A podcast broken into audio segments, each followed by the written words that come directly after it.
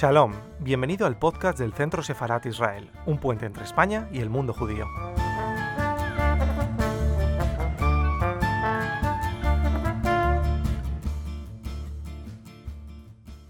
Se lleva a su familia de vacaciones a Europa y al pasar los meses descubre que no se le castiga. En realidad prospera. El asesinato es atribuido a otra persona, un delincuente ambulante con más muertes a su cuenta, así que, en fin, qué demonios, una más ya no importa. Ahora está libre del todo. Su vida ha vuelto por completo a la normalidad. Vuelve a su mundo protegido de riqueza y privilegios. Sí, pero ¿puede volver realmente? Bueno, la gente arrastra consigo sus pecados, no sé. O puede que de vez en cuando tenga un mal momento, pero pasa pronto. Y con el tiempo todo se olvida. Eh, Sí, pe- pe- pero entonces... Bueno, entonces sus peores, sus peores angustias se cumplen. Ya te he dicho que era una historia espeluznante, ¿no? No sé.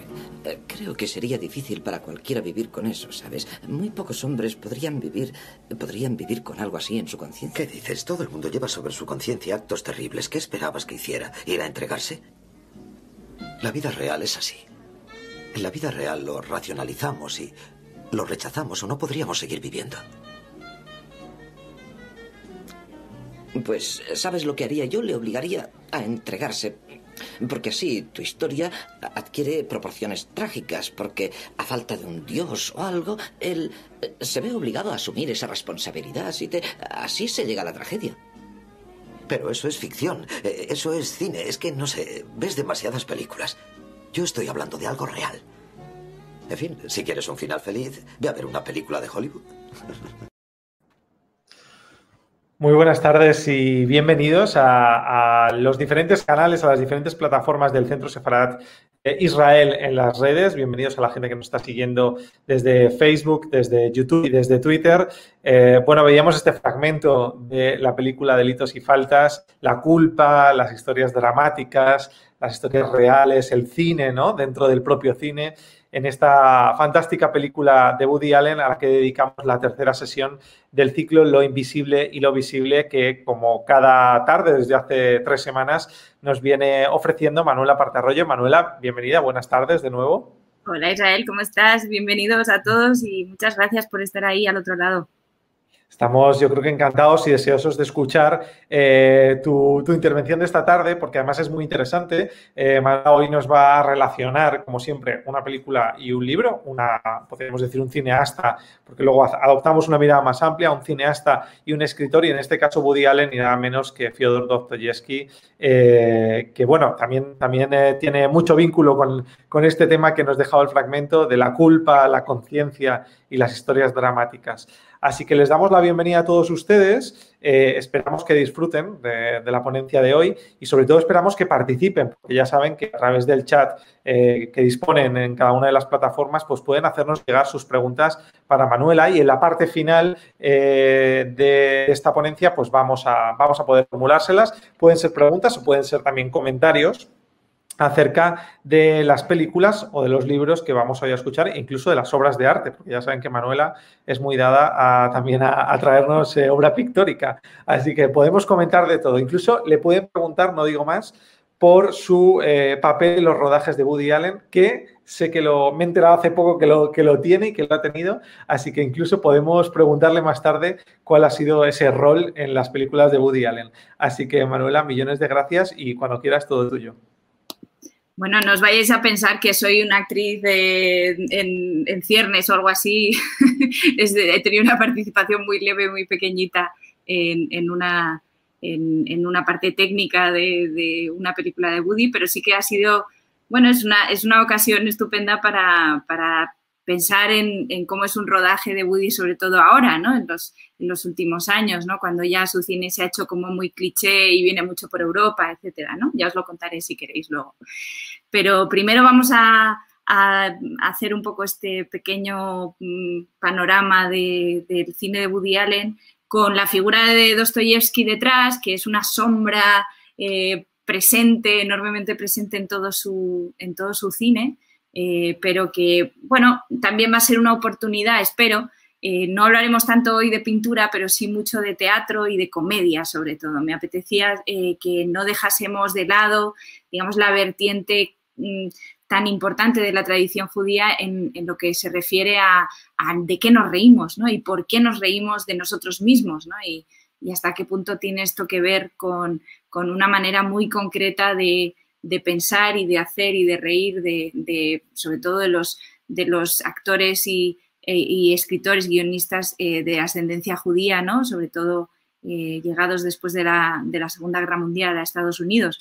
Y bueno, pues yo creo que Woody Allen es una figura que merece muchísima atención y además creo que está en el centro de toda esta, esta, este, esta explosión de talento que llega a Estados Unidos, ¿no? Y creo que, bueno, pues es una, una bonita oportunidad. Quería empezar un poco eh, jugando ¿no? con vosotros, porque creo que una de las cosas interesantes que tiene Woody o el cine de Woody Allen es que em, creo que no hay. Eh, eh, el cine tiende a ser especialmente verosímil, especialmente naturalista, porque la imagen tiene esa fuerza, como veíamos el otro día cuando hablábamos de Rossi y del neorealismo y la palpabilidad de una imagen fotográfica es tan fuerte que nos puede lo real, ¿no? Nos puede la, sensación de realismo.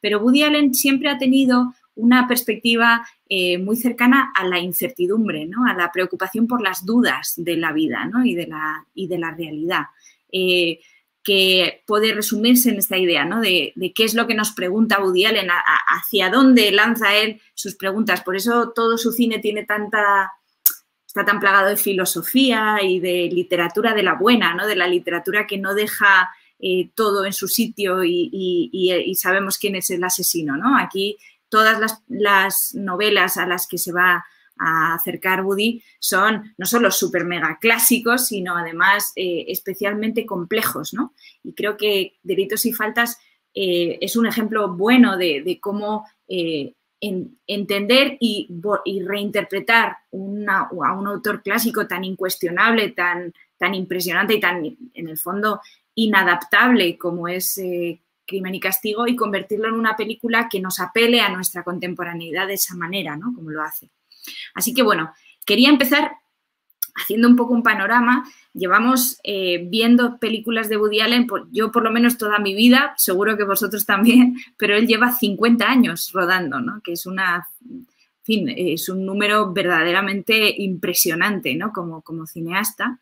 Y bueno, podemos eh, estar de acuerdo en que no todas son extraordinarias, pero desde luego para mí y creo que para mucha gente, todavía la, tradición de ver una película de Woody Allen en el cine sigue siendo una, experiencia importante, casi anual, como, nos está condenando a, hacer en los últimos años, pero desde luego siempre hay algo interesante que nos cuenta, por lo menos a mí siempre me lo parece. Eh, pero quería un poco para, tomar terreno y empezar a hablar de cosas ya más palpables, intentar centrar los, los temas de Woody, ¿no? los temas y la fascinación de Woody em, eh, en, cuatro dinámicas. ¿no? Eh, la primera, sin duda, es la ciudad.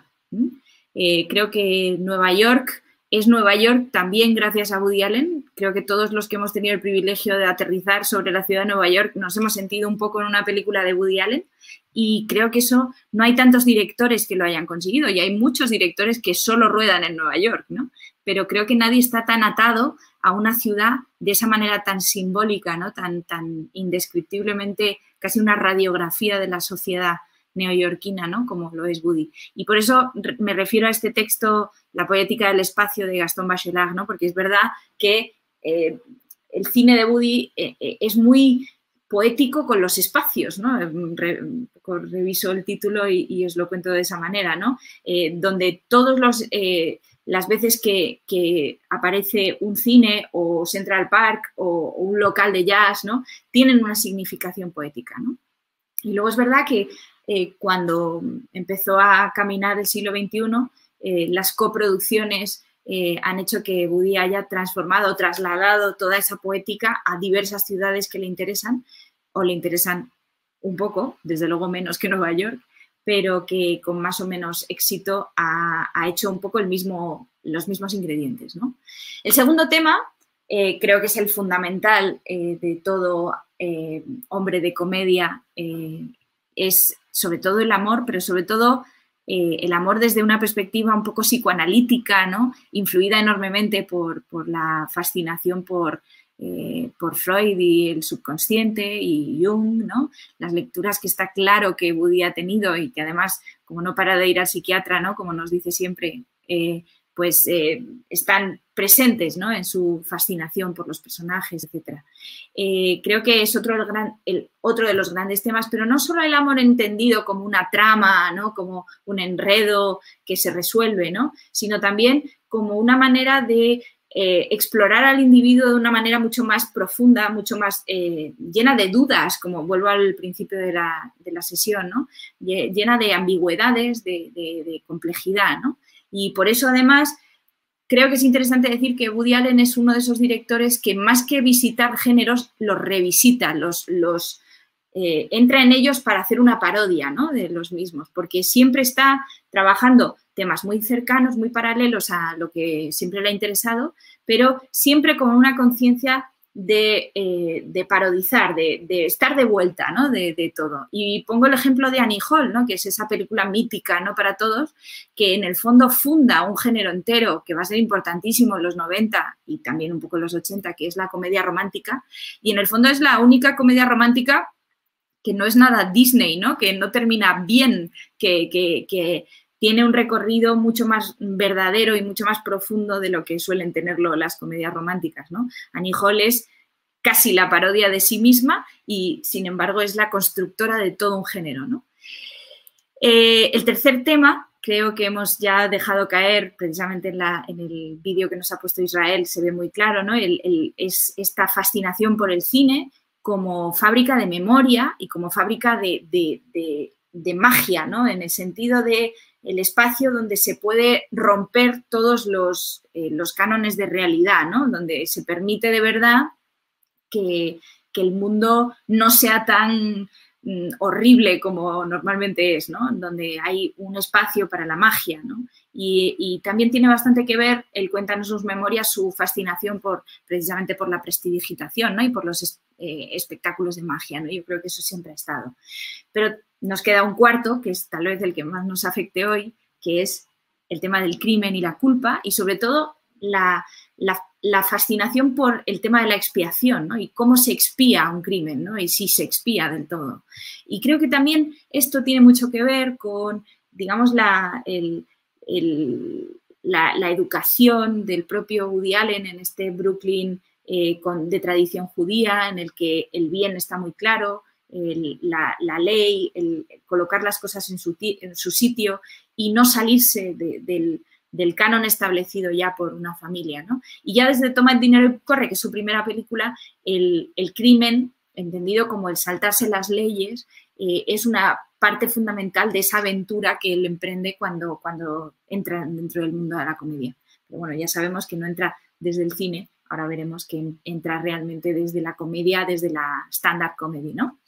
Bueno, eh, podríamos hablar en el fondo de muchas fases. No me voy a enredar aquí porque hay mucho que, ver hoy, pero, pero, creo que podríamos hablar, como decía eh, Caballero Bonal, con lo viejo que soy, como poco tengo etapas, que es una frase que me encanta y siempre utilizo. Pues Woody Allen, con lo, con lo viejo que es, con perdón, como poco tiene bastantes etapas, ¿no? Y creo que es verdad que eh, en esa primera fase inicial el influjo enorme de la, de la stand-up comedy y de la comedia física, del slapstick, está mucho más presente y es un cine que se toma a sí mismo bastante menos en serio de lo que luego eh, empezará a construir precisamente a partir de Annie Hall, ¿no? que es su primera gran película, ¿no? Eh, a pesar de que a mí me encantan las anteriores, no estoy diciendo nada de lo contrario. Pero es verdad que pasa una fase en la que ya empieza a entenderse a sí mismo como un director, como un autor, ¿no? que, tiene algo que contar eh, cinematográficamente hablando. De hecho, la factura técnica empieza a mejorarse mucho, empieza a contar con, técnicos y con eh, grandes eh, artistas, ¿no? directores de fotografía, montajistas, editores, por supuesto, actores, ¿no? etcétera. Y eh, es verdad que, digamos que la fase esta extraordinaria se fusiona con una etapa de madurez que aparece durante los años 80, donde sobre todo hay una fascinación, son los años que llamamos los años Berman, ¿no? De Woody, porque hay una fascinación por el drama y sobre todo por las radiografías de personajes, en especial por las mujeres, ¿no? Y va a ser una época especialmente brillante, yo creo, de su cine. Luego, a partir de los 90, pues una fase donde el, lo he llamado cuentos morales porque me da la sensación de que son películas que tienen mucho más clara la conclusión con moraleja, ¿no? De, hay una preocupación por la culpa, reaparece, eh, digamos, ese peso y hace algunas de sus eh, grandes películas de madurez. Y luego ya, pues, digamos, la última fase que ya eh, lo llamo Woody Allenismos porque son pues la etapa cliché de Woody, ¿no? que se sabe a sí mismo eh, una especie de maestro de ciertos temas y sabe utilizar los ingredientes, es una receta y hay películas buenas en esta época, pero son las menos, debo decir, ¿no? aunque siempre interesa verlos. Eh, todas sus películas, para mí entender, eh, pero que es verdad que ya él se siente ya que ha terminado su, etapa creativa y no tiene afán por construir nada nuevo, ¿no? Simplemente pues seguir jugando con sus, eh, sus rutinas habituales, ¿no? Y creo que es importante empezar pues eso, como hacer un pequeño homenaje a la comedia eh, y, decir que realmente todas las sociedades se entienden mejor cuando atendemos a qué está funcionando en ese momento en la comedia. Y en el siglo del cine hemos visto aparecer muchos tipos de comedia, todas, casi todas, herederas del espectáculo teatral, sobre todo, ¿no? Y, todas tienen eh, un reflejo, además es curioso, casi todos eh, está vinculado también con, actores y directores de ascendencia judía, ¿no? Eh, es curioso porque el slapstick, cuando os hablaba del musical, de cabaret, eh, y hablábamos de que en los años del cine mudo todo era mucho más físico y mucho más visual, el slapstick, que es la comedia de Chaplin, de Keaton, de y Hardy, ¿no? de todos los grandes, de Tati, ¿no? de todos los grandes eh, payasos en el gran sentido de la palabra, ¿no? del cine mudo, eh, prácticamente es, una comedia perfecta para el cine porque es solo visual, ¿no? No, existe lo verbal en ella. Pero una vez aparece el sonoro, evidentemente hay un cansancio por parte del público de este tipo de comedia y aparece con una fuerza enorme eh, sobre todo los grandes cómicos verborreicos, les llamo yo, ¿no? Los, grandes cómicos de la palabra, del hablar a toda velocidad, ¿no? Y, en estas aparece eh, con mucha fuerza el viejo género del vodevil eh, tradicional del teatro, que básicamente es el enredo caótico ¿no? en la trama, en el que, pues, por ejemplo, brillan muchísimo los hermanos Marx, pero, por ejemplo, también gracias a esta comedia más verborreica, más de palabras, más de diálogo, eh, también aparece el Screwball, ¿no? la comedia Screwball, eh, donde, pues, por ejemplo, Ernest Lubitsch o, bueno, un poquito después George Cukor, más adelante Billy Wilder, ¿no? Hay muchísimos grandes directores que, juegan con, sobre todo con la guerra de sexos, que va a ser también una influencia enorme para, el cine de Woody, ¿no? Para los temas que más le interesan. Pero tal vez la generación que más coincide con, la juventud de Woody Allen es lo que he llamado esta comedia sexual, a la que me voy a, referir un poquito más con más atención en la siguiente diapositiva, pero que básicamente es cuando una, transformación generacional se da, sobre todo después de la Segunda Guerra Mundial, y eh, el cansancio de, una cierta comedia más acartonada, más de chiste puro, eh, deja entrever una necesidad de hablar de ciertos temas tabú, ¿no? Y que también tiene mucho que ver con psicoanálisis, con eh, las relecturas de la, de la, ambigüedad y con, sobre todo, con las nuevas eh, técnicas interpretativas, pues el Actors Studio está a tope en los 50, ¿no? Y aparece un poco también el efecto de la improvisación, ¿no? Y cómo esto va influyendo, además de esta comedia, eh, va abriéndose una línea mucho más polémica, mucho más transgresora en la comedia, que va a dar lugar a la comedia política de unos años después, sobre todo de los 70, ¿no? que hemos hablado que es cuando ya el cine americano se quita todos los tabúes, digamos, morales, ¿no? No todos, eso es imposible, pero bastantes.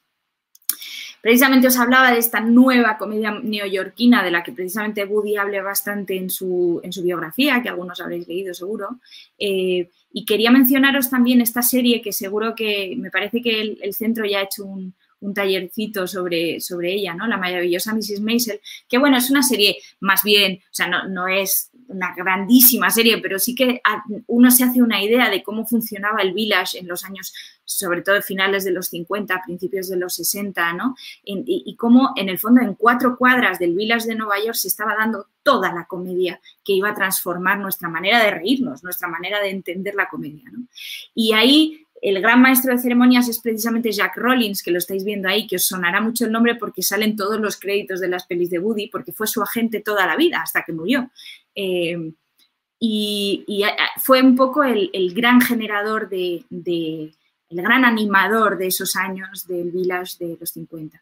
En ese momento sale una figura importante, que es este Mort Sol, ¿no? que también, todos son judíos, además debo decir, todos estos personajes tienen ascendencias judíos eh, rusos, judíos, eh, por supuesto, inmigrantes, como Mike Nichols, que lo vamos a ver ahora, y, casi todos además juegan con su tradición de una manera eh, perfectamente explícita. ¿no? Mortsol, como os digo, era un personaje como muy hierático que siempre iba con ese jersey de pico y un periódico en la mano y eh, hacía un humor como muy parecido al de Eugenio, si queréis, ¿no? así como muy curioso y como muy, de, eh, ya digo, estático. ¿no? Y, eh, por supuesto, una de las figuras fundamentales que también sale en Mrs. Maisel es, Lenny Bruce, ¿no? que hablamos de él cuando mencionamos a Bob Fosse, que hizo una película sobre, sobre él, y cómo eh, él es el primero que empieza a hacer que entre la política y el aire fresco eh, y, la irreverencia en la comedia, atreviéndose para bien o para mal, contra todos los tabúes, ¿no? y luego me, me, apetecía hablaros también de Mike Nichols y Elaine May, ¿no? Que además eh, son eh, especialmente queridos por mí, eh, pero además para Woody fueron, que fue un fan loco de, los dos, fueron una influencia enorme, ¿no? Primero porque coincidían las dos grandes tradiciones que van a influir en la comedia de Woody. primero, la herencia, digamos, de la educación judía, ¿no? Y de, vais a ver que ellos juegan mucho también con, los tabúes sexuales, con, las madres judías, con eh, todos los, eh, los efectos, digamos, de su propia educación, etc. Y eh, también el, efecto del, de la screwball comedy, que es el hecho de que sean pareja chico-chica, ¿no? Y cómo se crean conflictos muy divertidos entre ellos dos. ¿no? Y Woody Allen en las memorias menciona que les escribió directamente a ellos sketches para que los, eh, para que los eh, interpretasen, pero ellos contaban que ellos no eran solo performers, sino que ya desde entonces es también la época de los cantautores, los cómicos escriben su propio material y ya no trabajan con guionistas, ¿no? por lo menos durante una cierta fase, ¿no? Eh, menciono también a Lily Tomlin porque también abre también la puerta del feminismo, ¿no? Ella es un poquito más joven, pero también pertenece mucho a esta nueva comedia mucho más eh, intuitiva, mucho más eh, improvisatoria y además más abierta a la ambigüedad, ¿no? que es, una parte importante. Dice Freud en su celebérrimo eh, texto sobre el chiste, ¿no? esta frase que dice, también los chistes de los judíos sobre sí mismos conceden este hecho, el de ver al judío como una figura cómica, pero el mejor pero el mejor conocimiento de ellos, de sus verdaderos defectos y de la condición de estos con sus virtudes, así como la aceptación de que la propia persona forma parte de lo criticable. ¿no? Creo que el, cómo eh, esta lectura de Freud hace eh, de, que en el fondo yo creo que la comedia judía lo más importante que nos aporta es también el saber reírse de uno mismo, ¿no? que no, estoy diciendo que lo inventasen, pero desde luego es eh, el tipo de comedia más explícita sobre ello. ¿no? Hay una cierta tendencia a establecer la comedia como una especie de superioridad, ¿no? que el que se ríe se ríe de alguien. Y la comedia judía, en lo maravilloso que tiene es que precisamente se ríe primero de sí mismo y luego se ríe de los demás. ¿no? Y precisamente para eso os quería enseñar este vídeo de precisamente Lee Colsey May, que lo veáis por aquí, eh, un muy breve sketch que yo creo que os va a gustar mucho. Perdonad los subtítulos que nos van a eh, son estos subtítulos directos generados, pero os va a hacer mucha gracia, ya lo veréis. Hello. Hello, Arthur. This is your mother. Do you remember me? Mom, I was just going to call you. Is that a funny thing? You know that I had my hand on the phone. you I were was- supposed to call me last oh, Friday. Mother, honey, I know I just didn't have a second and I could cut my throat. I was I sat I- by that phone Uh, all day uh, Friday. honey, I was working. I and just all I- day Friday night. Darling, I was in the lab. And all day Saturday. I, I, and all day Sunday. Mom, And I- your father finally said to me, Phyllis, eat something, you'll faint. And I said, no, Harry, no. I don't want my mouth to be full when my son calls me. And you never called. Mother, I was sending up a rocket. I didn't have a second. Well, it's always something, isn't it? All right, honey, look. You know, No, Arthur, I'm sure that all the other scientists there have mothers. And I'm sure that they all find time after their breakfast before their count off Yeah. to pick up a phone and call their mother. Honey, listen, now you have me on the And you phone. know how I worry. Well, that's the point. I read in the paper that you're still losing them. Mother. Bueno, no lo pongo entero porque no me da tiempo, pero si queréis luego lo vemos desde el- todo el final. Eh, sigo por aquí. Eh, pero ya veis que Nichols y May saben reírse de sí mismos y de su, digamos, de su ascendencia, de su familia, ¿no? Y yo creo que es un ejemplo fantástico, ¿no? De la comedia que le influye mucho a, a. Precisamente la otra pata, la otra dimensión de, eh, de dónde procede el mundo cómico de Woody Allen es la cultura, ¿no? La- el canon y la relectura irónica del canon, como os decía al principio, como, como Woody es más que un lector, es un relector ¿no? de, de todos estos grandes textos clásicos. Y en todos los, eh, en su parte, mm, digamos, como, como bueno, iba a decir como cronista, ¿no? Como cómico que publicaba sobre todo en el New Yorker, ¿no? Desde finales de los 60, eh, es un- una demostración absoluta, ¿no? El mítico sin plumas y, por ejemplo, cómo acabar de una vez por todas con la cultura, ¿no? Todo está referido siempre a, a hacer relecturas irónicas un poco posmodernas, en una línea posmoderna entendida como eh, jugar eh, a hacer comedia de lo consabido, lo ya consabido por el espectador o por el lector, que tiene que ver con el canon oficial de los clásicos, ¿no? Y precisamente desmitificarlos, ¿no? En ese sentido, eh, si uno recorre la filmografía de Woody, se encuentra lleno de clásicos, ¿no? Por supuesto, tenemos la secuencia, bueno, por supuesto, eh, La noche de Boris Grushenko es una especie de parodia de eh, Love and Death, que se iba a titular, de Guerra y Paz de Tolstoy, ¿no? Eh, ya sabéis que los distribuidores españoles le cambiaron el título, no se sabe por qué, de hecho les demandó. Eh, y luego tenemos la comedia sexual de una noche de verano, que es eh, el sueño de una noche de verano de Shakespeare, ¿no? Pero no solo tienen que ser clásicos mm, canónicos de la tradición. También, por ejemplo, está la secuencia de Annie Hall en la que, tiene que tiene una discusión con una persona en la cola del cine hablando de Fellini. O, por supuesto, la aparición de el mito Rick Blaine de Humphrey Bogart, ¿no? de Casablanca en Sueños de un seductor, que aunque no la dirigiera él, el guion es suyo, ¿no? Y la historia es suya. Pero, bueno, podríamos hablar de, por supuesto, de la rosa púrpura del Cairo y de la fascinación por la magia y, por supuesto, de, de Midnight in Paris, entre otras muchas, ¿no? Pero siempre está esta idea de que la posmodernidad es jugar con una cultura ya consabida por parte del espectador. ¿no? Y yo creo que un buen ejemplo es precisamente esta secuencia de Annie Hall, que reconoceréis de sobra, que es la, famosísima secuencia de los subtítulos. Eh, os la voy a poner súper rápido para no perder muchísimo tiempo eh, y, y, vamos a ver si la encuentro así rápido. Sí, la tengo aquí. Y así vais a ver que se ven los dobles subtítulos, tanto, eh, ya sabéis que es eh, lo que están pensando es lo que va a salir en los subtítulos, pero bueno, se van a mezclar con los reales. No, I know, but, but you know, I'm all perspired and everything. Well, didn't you take a, a shower at the club? I mean, no, no, no, because I, ne- I never shower in a public place. Why not? Because I, I don't like to get naked in front of another man, you know? It's, uh, it's uh, oh, I see, I see. you know, I don't like to show my body to a Oh, man yeah. of my gender. Yeah, I see, I So guess. You never know Yeah, what's going to yeah. happen. 15 years, huh? Ten years, yeah, it's- Disculpad los subtítulos que no son muy buenos, pero bueno. Well, now, you're what Grammy Hall would call a real Jew. Thank you. Yeah, well, you, she hates Jews. she thinks they just make money. But let me tell you, I mean, she's the one. And is she ever? I'm telling you.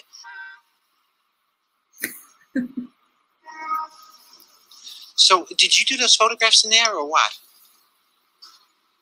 Yeah, yeah, I sort of dabble around, you know.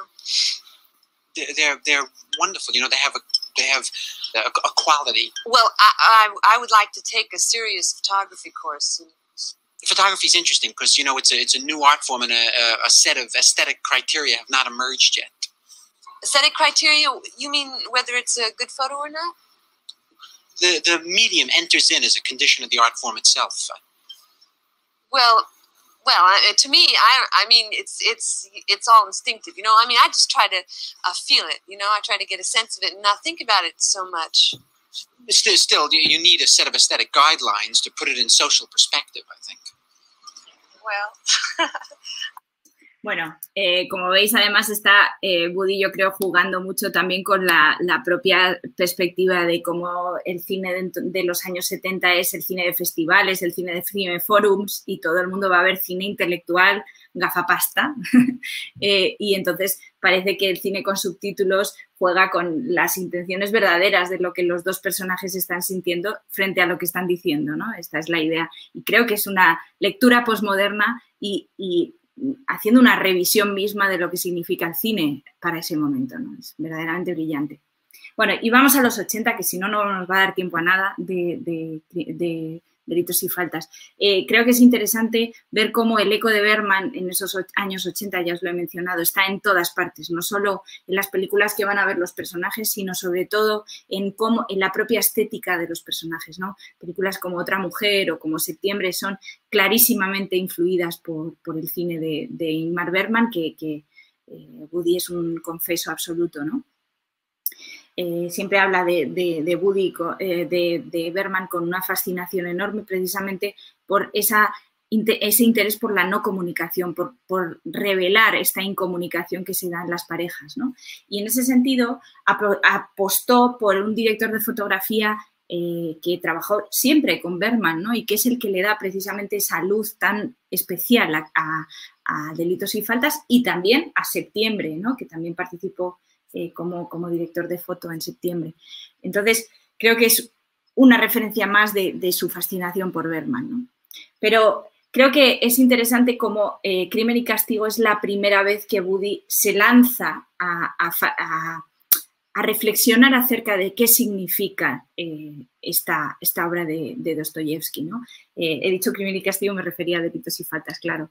Eh, luego, la más conocida de las relectoras es Match Point, pero hay también muchos mm, restos o rastros de, de, Dostoyevsky, tanto en Irrational Man como El sueño de Cassandra, que tenéis aquí una cita muy cercana a lo que está pensando Yuda Rosenthal en, en lo que le está diciendo al personaje de, de Woody Allen en, la secuencia que hemos visto al principio, o en el fondo el caso de misterioso asesinato en Manhattan en clave de comedia, ¿no? Pero las sombras de Dostoyevsky están en todas partes, ¿no? Eh, creo que aquí no voy a entrar, pero, pero que es interesante que una de las cosas que aporta el personaje de Raskolnikov es que es un personaje verdaderamente redondo en el sentido que lo plantea Forster ¿no? en su novela, en su texto Aspects of the Novel, ¿no? en este ensayo tan conocido, en el que define la diferencia entre un personaje plano y un personaje redondo. Y Dostoyevsky es la definición perfecta de un personaje redondo porque es un personaje que tiene tantas capas y tanta complejidad que mm, es casi imposible saber lo que va a hacer. Es irracional, es un hombre irracional, como el título de la película de Woody, ¿no?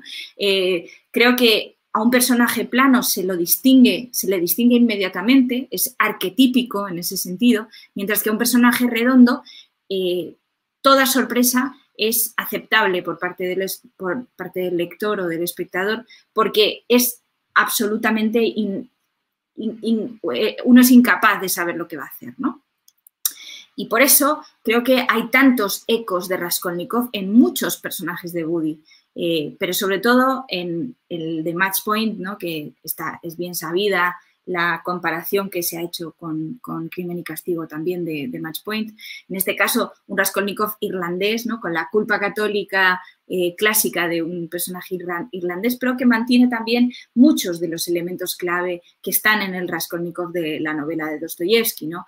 Eh, por supuesto, los orígenes humildes, esta idea del juego agresivo, ¿no? que es un tenista, acordaos, eh, el peso del azar, por supuesto, la sensación de merecimiento ¿no? que tiene el personaje de merecerse una vida que no tiene. Esto os puede sonar mucho también a la película de, delitos y faltas. En el caso de delitos y faltas tenemos dos personajes de origen judío eh, que a la vez representan dos esferas diferentes de, la línea del propio Raskolnikov. ¿no? Eh, por un lado, Yuda sería el, más asesino, el más criminal, la parte criminal, y por otro lado, en la parte del merecimiento o de la envidia, ¿no? Estaría la parte de Cliff, ¿no? Que, también es Raskolnikov. Por tanto, se demuestra hasta qué punto es redondo el personaje de Dostoyevsky, que es capaz de generar personajes y duplicar personajes en, una película como esta, donde no cabría explicar eh, en 90 minutos la complejidad que tiene un personaje así, ¿no?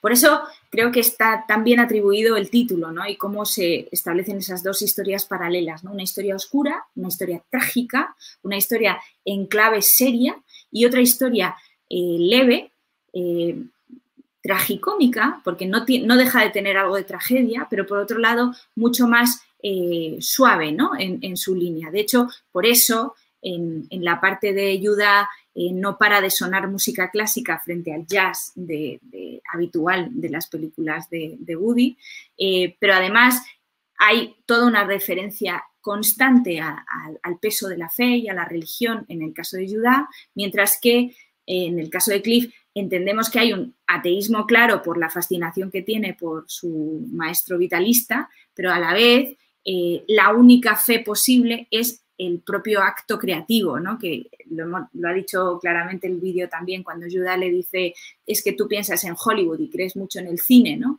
Tal vez la fe que le queda a Cliff es la fe en su propia actividad creativa, ¿no? En el propio cine. Lo interesante es que también se establece como una especie de juego de yin y yang ¿no? entre los dos personajes, entre la conciencia inmoral y la inconsciencia moral. ¿no? En ese sentido, hablamos de dos tipos de moralidades diferentes, la que, la, que establece ayuda consigo mismo, de esa conciencia de haber eh, provocado o perpetrado un crimen con un objetivo que es escaparse de una situación incómoda, pero en la que puede elegir en cualquier momento salir, ¿no? Puede perfectamente decidir hacer el bien y no, y no, y prefiere eh, prefiere pecar, ¿no? En ese sentido. Mientras que Cliff eh, es un personaje más moral en todos los sentidos, tal vez excesivamente moral, ¿no? Eh, por lo que vemos en cómo juzga al, personaje de Lester, ¿no? Pero bueno, y sobre todo eh, es inconsciente en, las consecuencias de sus actos, ¿no? Precisamente es todo lo contrario a lo que, digamos que mm, refieren un, un, juego opuesto absoluto, ¿no? Entre uno y otro. En ese sentido, toda la parte de los delitos es una parte mucho más oscura, donde vemos el peso enorme de los personajes de Dostoyevsky muy claro, ¿no? Eh, evidentemente no son referencias y adaptación exacta de todos los personajes, pero vemos muchos destellos de, de las historias que nos cuenta Crimen y Castigo. Eh, lo más interesante, yo creo, de la fase de, los delitos es la, relevancia que tiene el personaje del rabino, el personaje interpretado por Sam Waterston, ¿no? que lo tenéis aquí, que es un rabino en la historia de, delitos y faltas, pero que es un juez en, en Crimen y Castigo, Porfirio Petrovich, ¿no? y que a la vez es una persona que se está quedando ciega, ¿no? Y con todas las referencias eh, a, que mencionaremos un poquito más adelante, que tienen que ver con la fe, ¿no? Y cómo la ceguera puede estar, contrastando una cosa con la otra. Eh, además, en los delitos, en la, fase de los delitos, se establece una segunda duplicidad. ¿no? Hemos establecido la duplicidad Judá-Cliff y ahora establecemos una segunda duplicidad en torno a Judá, que es con su hermano, ¿no? Donde se establece claramente un juego con, Caín y Abel, ¿no? en el que eh, Judá es incapaz, Raskolnikov mata con sus propias manos, pero Judá no. Judá tiene que mm, eh, tirar de un, digamos, de un eh, ángel negro, ¿no? de una especie de pulsión de muerte, que es su hermano Jack, el que hace el, en fin, la, labor sucia de que, tiene que hacer ¿no? para librarse de su amante. Y en el caso de, las, de la inconsciencia moral, de las faltas, de la parte de las faltas, también vemos muchos rastros de, la novela. Eh, curiosamente, eh, con un, juego muy interesante con el personaje de Lester, ¿no? que va a ser este cuñado, que de alguna manera representa a un personaje exitoso socialmente y envidiado absolutamente por nuestro Raskolnikov propio, que es, Cliff. Por eso también siento que eh, hay una segunda duplicidad que se da entre Cliff y Lester, ¿no? que es una especie de segundo yo, ¿no?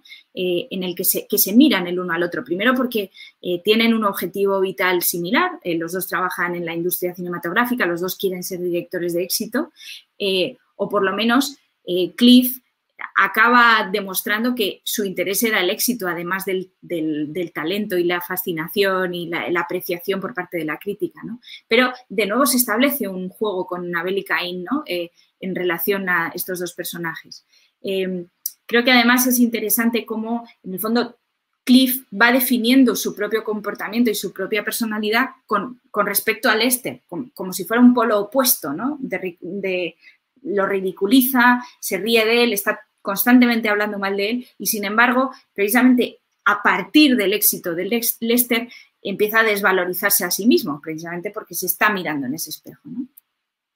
Por tanto, eh, se puede establecer eh, cómo la, película eh, hace una transición muy interesante de cómo esa fe inicial que tiene Judá, en esa duda de si realmente llevar a cabo el crimen, acaba por cegarse, ¿no? que se representa también con el personaje del, rabino.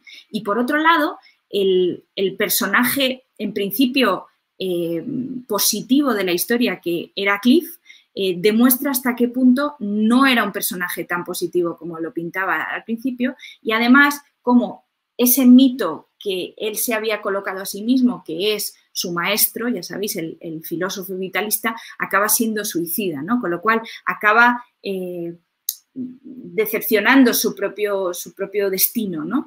Por tanto, al final eh, se produce el revés de, lo que debería ser en función de los designios divinos, ¿no? Se premia al criminal y se castiga al, al que se ha quedado en el lado bueno de la historia, ¿no? Sin embargo, vamos viendo que tampoco Cliff se ha quedado en el lado bueno de la historia, ¿no? Simplemente que todo el mundo cometemos delitos o faltas, ¿no? En función de, todo y que la vida, nos quiere decir Woody, nunca es justa, ¿no? En, ningún sentido. Pero al final, lo maravilloso de la película, a mi modo de ver, es que en esta duplicidad, de estos, este póker de personajes que os establezco, que en el fondo son dobles que se van desplegando los unos de los otros, estamos siempre hablando de Raskolnikov. Es casi las cuatro caras del mismo personaje de Dostoyevsky, ¿no? con toda esa redondez a la que se refería Forster, ¿no? de los personajes que tienen tanta complejidad que nunca dejan de decirnos cosas. Y ya para ir cerrando, porque no quiero saltarme mucho el tiempo, eh, vemos cómo eh, se establecen, ya os lo he medio dicho en, algún momento, dos tipos de fe. ¿no? Está la fe trascendental, la fe religiosa, eh, con la que lucha el personaje de Yuda Rosenthal, ¿no? Pero que al final, con eh, esa escenita que hemos visto al principio, vemos que se refleja perfectamente en este plano del, túnel, ¿no? Hay un túnel oscuro, pero hay una luz al final del camino. Y el personaje decide asumir, acabar por olvidarse de su trauma, ¿no? de su crisis existencial, eh, porque es un triunfador y nada le va a impedir que triunfe por mucho que haya cometido un, un crimen horrible, ¿no? Eh, precisamente ahí está el cinismo absoluto del personaje y el cinismo que nos deja a nosotros eh, tragarnos, ¿no? Como espectadores. Y por otro lado, digamos, el pecado venial de Cliff, de reírse de Lester, incluso de juzgarle a pesar de que le está echando una mano, ¿no? Eh, vemos como esa otra fe, que es la fe en la labor creativa, en el talento, ¿no? en el talento que Cliff siente que tiene y que no siente que tiene el exitosísimo Lester, acaba desmoronándose porque al final le roba a la chica. ¿no? Y digamos que también se produce una, un revés del, destino, ¿no? Que acaba haciendo que un personaje en principio positivo acabe haciendo no solo actos bastante discutibles, sino perdiendo todos los, todas las guerras, ¿no? Todas las batallas.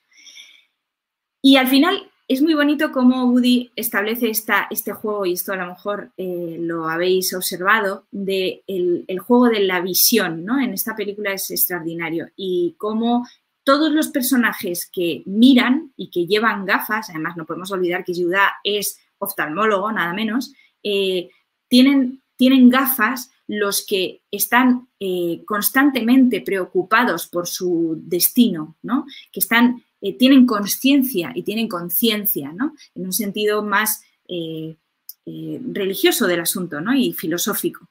Y por tanto, en, en ese debate constante entre ver y no ver, parece que siempre triunfa la ceguera, ¿no? Triunfa quien se quita las gafas, ¿no? Hasta el punto en que, pues, por ejemplo, vemos en esa secuencia maravillosa del recuerdo de Judas sobre su familia, cómo los los familiares que no tienen gafas son en principio más pragmáticos y está el padre de Judá mucho más eh, taciturno y más triste, ¿no? precisamente en esta constante conciencia ¿no? y preocupación por sí mismo. ¿no? Y además están los personajes que se transforman ¿no? a lo largo de la película. Está, por supuesto, Judá, que deja de llevar gafas al final de la peli, ¿no? Eh, que es una verdadera declaración de intenciones, pero también está el personaje de Halley, ¿no? de Mia Farrow, este, este, esta chica a la que, quiere conseguir Cliff, ¿no? que, está atrapada en un matrimonio sin amor y que lleva gafas al principio, pero que cuando por fin eh, acaba eh, traicionando a Cliff con Lester, se las quita, ¿no? De nuevo, pertenece al mundo de los que ya deciden no mirar, ¿no? Y, por supuesto, con el último juego eh, del último, de la última secuencia de la boda en la que el rabino ya directamente es ciego y tiene que llevar unas gafas de sol para tapar su ceguera, ¿no? que es la, metáfora definitiva sobre este ver y no ver. Así que, por tanto, eh, creo que lo más interesante es que eh, creo que es una película enormemente compleja. Cada vez que la veo me doy cuenta de cuántas cosas deja sin resolver no, yo no, os voy a decir qué significa todo en la película, primero porque no lo sé y segundo porque la película está para que todos pensemos eh, qué sentimos acerca de, esta eh, preocupación por la expiación, por la, por, la, culpa, por el crimen y por eh, conseguir lo que uno desea sin dañar al, al otro. ¿no? Y por tanto, esa pregunta se queda en el aire, ¿no? La pregunta con la que empezábamos se queda en el aire como se queda la bola de match point, que en el fondo también es toda una metáfora sobre el, propio destino del, castigo y del crimen y del castigador y el castigado. Y yo con esto ya termino y eh, os dejo que me preguntéis lo que os apetezca. Muchísimas gracias, eh, Manuela. Estábamos aquí absortos escuchándote eh, con todos los detalles que yo creo que también eh, escucharte nos ayuda a ver esta película de un modo distinto, ¿no? Es verdad, no, o sea, el tema de las gafas que llama la atención, ¿no? Es verdad que tiene esa explicación metafórica que a veces también se utiliza mucho en el cine de, de Woody Allen. Vamos a esperar a que la gente eh, nos vaya haciendo llegar algunas de sus preguntas o de comentarios. Hemos preguntado además por las preferencias en torno al cine de Woody Allen eh, al público que nos sigue.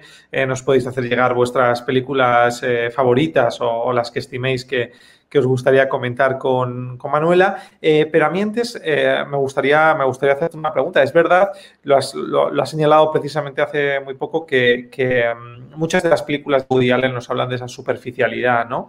y de esa, eh, de esa querencia por muchas veces por la escala social, por, por, las apariencias, pero a la vez tienen una profundidad filosófica de la que tú también has hablado ¿no? y, y una capacidad reflexiva que precisamente te ha llevado a relacionarlo con la obra de Dostoyevsky. ¿no? Em, no sé si piensas que, para Woody Allen, que también ha hecho literatura, podríamos decir, es más fácil eh, reflexionar sobre cuestiones muy profundas en algo eh, que a veces se puede quedar muy superficial como es el cine. No sé si tú crees que, desde luego el cine se puede hacer tantas grandes reflexiones y tan profundas como en la literatura. Si Woody Allen es un ejemplo de ello, me gustaría que, me hablaras un poco de eso, esperando a que también el público participe.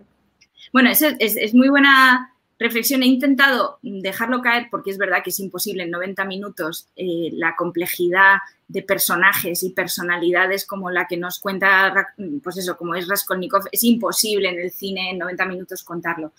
Pero en cambio, lo que Woody yo creo que hace muy bien es entender eh, la multiplicidad de canales que tiene el cine. ¿no? Lo que os quería contar con la secuencia de los subtítulos es hasta qué punto puedes ironizar con, aportarle complejidad a una secuencia precisamente utilizando muchos canales a la vez. ¿no? Entonces, esto que has dicho de que eh, las secuencias clásicas de la alta sociedad de Woody eh, son siempre superficiales a propósito, ¿no? Es decir, es, es, siempre una declaración de intenciones desde la cual plantear un discurso por parte de Woody. Es decir, que es como el primer plano, es como un primer plano del que luego van a ir saliendo como pequeñas capas, ¿no? De, a, veces con mayor éxito que, otras, ¿no? Es decir, dependiendo del caso, pero creo que en general sí que eh, la multiplicidad de canales ayuda mucho en el cine de Woody. Por ejemplo, eh, por, poner un caso, como Woody es consciente de sí mismo, hablaba al principio de que tiene un cierto cliché con su propio cine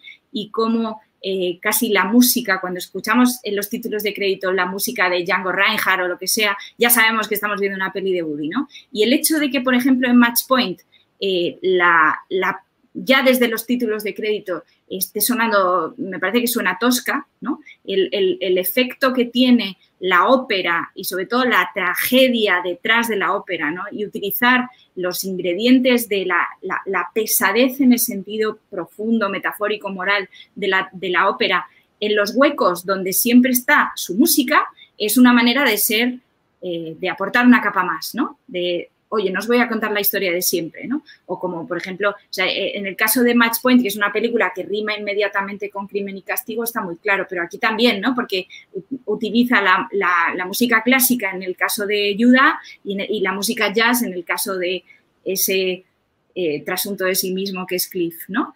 Eh, entonces, bueno, es, un ejemplo de cómo complejizar la trama en, el cine, ¿no? A pesar de que, como hablamos, el cine sí es eminentemente, no sé si superficial, pero es tan real que es imposible no ser real. Es, es la fuerza de la imagen la que impide que llegues a profundizar hasta, hasta ese punto, ¿no? Sí, es, es, cierto que probablemente la imagen requiere como demasiado protagonismo, ¿no? A veces como, mm. Eh, hemos preguntado, por cierto, eh, películas en el chat eh, que fueran las películas favoritas de Woody Allen.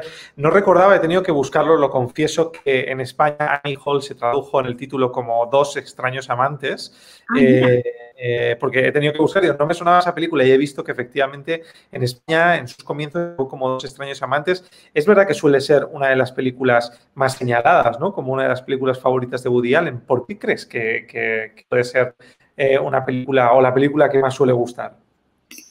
Bueno, primero yo creo que la magia, eh, creo, creo que es la primera película en la que Woody Allen eh, construye un icono, que es, el primero de bastantes, pero tal sea el más fuerte, ¿no? Que es Annie Hall, que es una especie de, mm, a ver cómo lo explico, relectura de, de, Diane Keaton, actriz y, novia y, y, personaje de su vida real, ¿no? Que eh, reinterpreta, y eh, no sé si os acordáis que Annie Hall eh, viene de Pensilvania, es una chica como bien, es, es blanca, es wasp, ¿no? Es todo lo contrario a Woody, ¿no? Que además hay una escena divertidísima en la que Woody está comiendo con los padres y, de repente se, pone una barba de, rabino, ¿no? Entonces es como que él se siente completamente judío, ¿no? Con ellos, que se, siente, digamos, como clasificado inmediatamente por esta familia tan blanca, ¿no? Digamos. Eh, y en el caso de, Diane Keaton era bastante esto, ¿no? Creo que la maravilla de hacer de un personaje tan excéntrico algo tan, tan amable y tan, tan hermoso, ¿no? Como, como es la historia de amor de ellos, es una de las claves. Luego también el hecho de que es la primera película tan claramente... Eh, eh, autobiográfica, ¿no? Porque sí, es verdad que Toma y Dinero y Corre también tiene claves eh, muy autobiográficas, pero que juega con su experiencia eh, como, como, comediante de stand-up en la tele, ¿no? Ya sabemos eh, del personaje, nos lo cuenta además en directo, en plano fijo, ¿os acordáis? Que se mira cámara y lo cuenta así, con lo cual hay muchos detalles que la convierten en una película muy icónica y muy inmediatamente reconocible del mundo de Woody, ¿no? Yo creo que es la que mejor explica el mundo de Woody. Pero claro, yo creo que la clave de por qué nos enamoramos de, Annie Hall es Diane Keaton, ¿no? Eh, que es maravillosa y con esa vestimenta eh, extraordinaria y estrafalaria y diferente, ¿no? Y esa apología de la, no sé, como de la personalidad, ¿no? En, todo. Y luego además, pues lo que decía al principio, que en el fondo es la primera comedia romántica y es la única que no termina bien, ¿no? Y eso está guay, ¿no? Es decir, es, una demostración de que Woody siempre, nunca ha sido Disney, ¿no? O sea, siempre es eh, rompedor de, discursos eh, románticos, digamos. Sí, además, bueno, se nota, se nota todavía más en, esos climas tan bucólicos que crea la manera en que los rompe, ¿no? Todavía se te hace como más brusco. Eh, voy a compartir, eh, Manuela, un comentario que nos ha llegado, una petición que nos ha llegado de Juan Agustín Blasco, que te reconozco que voy a tener que leer porque es muy larga, como puedes estar viendo, casi nos tapa aquí a nosotros. Te digo, me gustaría que se reincidiera en la reflexión sobre si Dios premia a los justos y castiga a los injustos, que es un tema recurrente en la Biblia, diríase que parece al que al final venzan los injustos, pero la delicadeza del baile final del rabino con su hija en su boda, mientras se oyen las falsedades de Judá, planificando la boda de su hija, parece confirmar que lo esencial es invisible a los ojos y que la justicia de Dios se hace presente de una forma no perceptible en una lectura simple. Eh, un comentario elaborado, eh, digno de, la película que estamos comentando hoy. No sé si quieres añadir algo más. Me parece súper interesante, Juan Agustín. Además, estoy muy de acuerdo. A mí es el personaje que además eh, ya, de, ya desde la novela de, de, Dostoyevsky, Petrovich es, un personaje muy positivo de, la novela, de, los pocos que es puro, ¿no? También Sonia probablemente, ¿no? Pero, pero es de los pocos que, claramente es benefactor, ¿no? Y además es eh, positivo en todos los sentidos. Y yo también estoy de acuerdo en que ahí deja la posibilidad de que el, personaje justo encuentre una felicidad, una felicidad ciega, pero ciega en el sentido social de la palabra, ¿no? Es decir, a lo mejor el bien está eh, eh, premiado en, en, el interior del personaje, ¿no? No tanto de cara a la galería, que es lo que tal vez eh, Judah Rosenthal representa de una manera clara, ¿no? A lo mejor lo que, lo que yo he intentado explicar, que a lo mejor no he sido muy capaz en torno a la ceguera, es precisamente eh, que no estamos exactamente hablando eh, en términos religiosos o términos bíblicos, sino más bien, para mí entender en términos sociales, de lo que entendemos como el, el castigo social, ¿no? Que además es el que más enfada a Buddy, no tanto el, digamos, el término religioso que yo creo que por mucho que lo respeta es una parte secundaria, digamos, de su discurso. ¿no? Yo creo que le interesa especialmente cómo eh, el mundo neoyorquino es así de cínico ¿no? con, con, el éxito frente al talento o con eh, el que tiene, el que parece que lo tiene todo, lo tiene todo solo por parecerlo, ¿no? Eso, jugando con las palabras. Eh. Pero sí que es verdad que al final lo, esencial es invisible a los ojos y, lo esencial está en el personaje de Sam Waterston, ¿no? Es decir, está en, esa, eh, esa, es una escena preciosa y, y muy reflexiva final de dejarnos caer que al final ese personaje no termina mal, ¿no? Pero bueno, está ciego, ¿no? Es decir, está, eh, a lo mejor lo que pasa es que los ciegos son los demás y él es el único que, a, pesar de estar ciego, eh, ve, ¿no? No sé, también es el único que sabe la verdad, ¿no? Entonces, bueno, creo que... reflexión. Precisamente cercana, cercana a esa reflexión eh, nos hacen llegar otro, otro comentario que yo además he percibido también en varias de las películas de Woody Allen. Eh, Guillermo Ramos que nos dice la manera en que Cliff hace sátira de Lester en el material audiovisual es quizás la manera en la que lo oculto se burla de lo pop ante su incapacidad de ser masivo. Eh, pero ¿qué es el éxito para Woody? Es verdad que eso pasa en algunas películas de Woody Allen, ¿no? Que, a veces se las tilda de esnovismo, incluso probablemente más en Estados Unidos que en Europa, donde, donde en mm. Estados Unidos yo incluso he leído alguna crítica que siempre se le, ha, se le ha tachado de ser un cineasta muy europeo, ¿no? Viviendo en el Nueva York y siendo tan, tan neoyorquino, ¿no?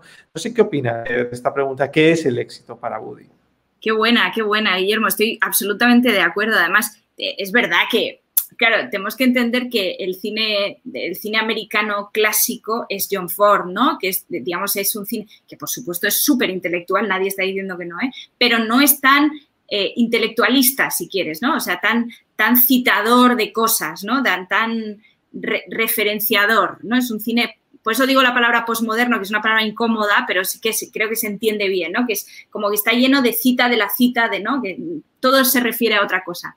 Y es verdad que en el fondo también él se ríe de sí mismo así, ¿no? Es decir, él también se acaba riendo de su propia eh, gafapastismo, ¿no? De su propia eh, estilo cultural excesivo, ¿no?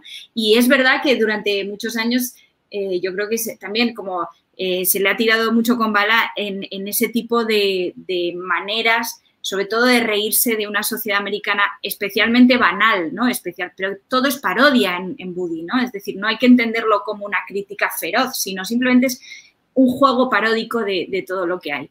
Y en torno a la pregunta de qué es el éxito en Buddy, creo que la, demostración de su vida es una demostración de lo que realmente le interesa a él, ¿no? Que es seguir rodando el éxito para Woody es eh, rodar y, de hecho hace una vida muy privada eh, y muy, muy discreta. Él eh, vive espléndidamente bien en Park Avenue y, está, y hace una vida súper discreta y lo que más le gusta y su única pasión es escribir y seguir pensando en cosas, ¿no? Con lo cual, yo creo que es una, eh, no creo que haya nada de alarde eh, intelectual por parte de Woody, creo que simplemente su conexión con el mundo, que es una conexión cinéfila, es una conexión cultural, ¿no? Donde, donde él juega con eso para hacer comedia, ¿no? Creo que es una herramienta como otra cualquiera, ¿no? Eh, que se daba especialmente en esos años 60 y 70 eh, que además lo que has dicho que es muy europeo, claro, porque en el fondo es como de cine de críticos, ¿no? Es un cine como de, de calles du cinema, ¿no? De, estar diciendo, no, pues he encontrado una cita de no sé qué y tal, y entonces parece que eres más guay si lo encuentras, ¿no? Pero ese es el juego que, que Woody busca, ¿no? En su cine y creo que su éxito es poder seguir haciéndolo con más o menos éxito, con más o menos eh, triunfo y calidad, pero por lo menos sigue, ¿no? Y esa es como su, victoria o su pequeña victoria. Bueno, nos acercamos ya al final de esta, de esta conferencia, no queremos eh, sobreexplotarte más, eh, pero, pero hay una última pregunta que a mí me gustaría formularte y es, eh, todos nos imaginamos em, los rodajes de Hollywood ¿no? como, como grandes superproducciones. Lo decíamos antes al comienzo, para quien no haya llegado a tiempo, sé que mucha gente nos está diciendo que se ha incorporado un poco más tarde. ¿Cómo es, eh, ya que tú has podido estar presente en un rodaje o en varios rodajes de Woody Allen, no sé si nos puedes describir cómo es un rodaje de una película de Woody Allen? Bueno, a ver, yo debo decir, he estado en bueno, he estado en dos rodajes, es verdad. Son uno, uno en serio, porque trabajaba en él, y otro de visitante. Pero he estado en dos rodajes ya en la fase final de Woody, en esta fase, eh, digamos, Woody Allenismos, ¿no? De, cine europeo y de copia de sus eh, clichés, ¿no? Eh, con en, Vicky Cristina Barcelona trabajé y luego, eh, bueno, estuve visitando a la, auténtica artista que es eh, mi tía Sonia Grande, que es eh, la diseñadora de vestuario de, bastantes de sus últimas películas, en, una película de Roma que es bastante mala, debo decir, ¿no?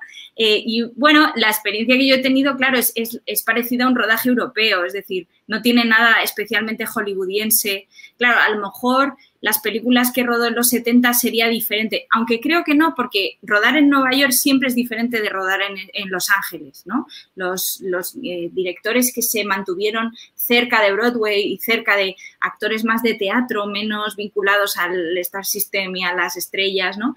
Eh, creo que ruedan de una manera mm, bastante similar todos, ¿no?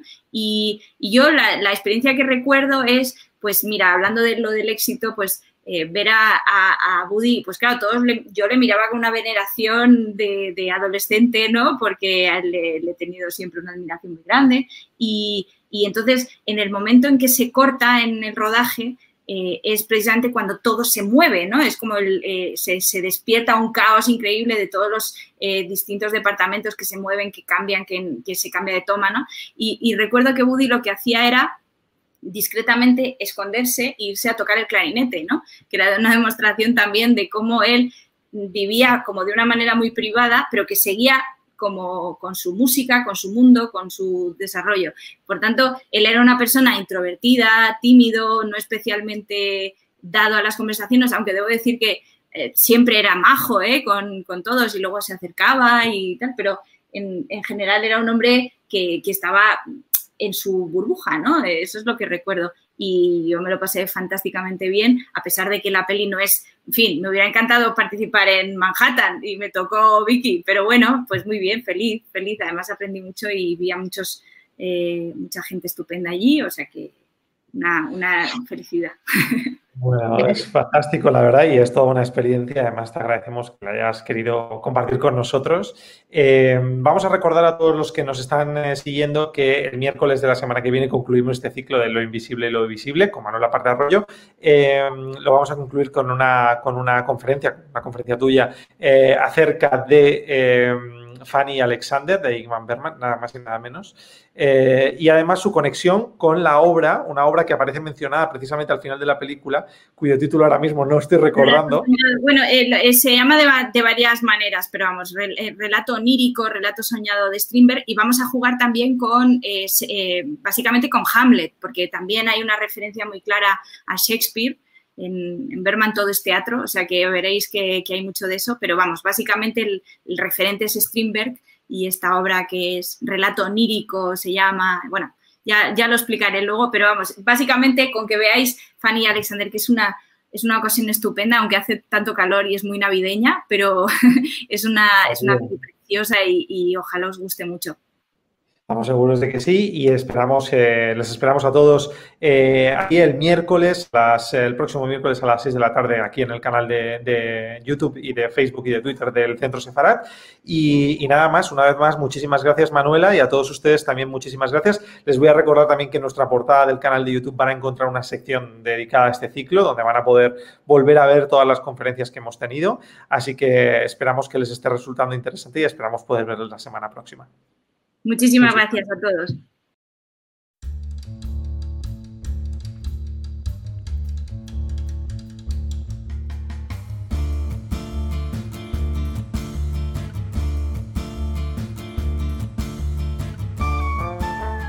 Gracias por escucharnos. Recuerda que también nos puedes seguir a través de Instagram, Facebook y Twitter con el usuario arroba Centro Israel o si lo prefieres en nuestra página web www.sefarat-israel.es.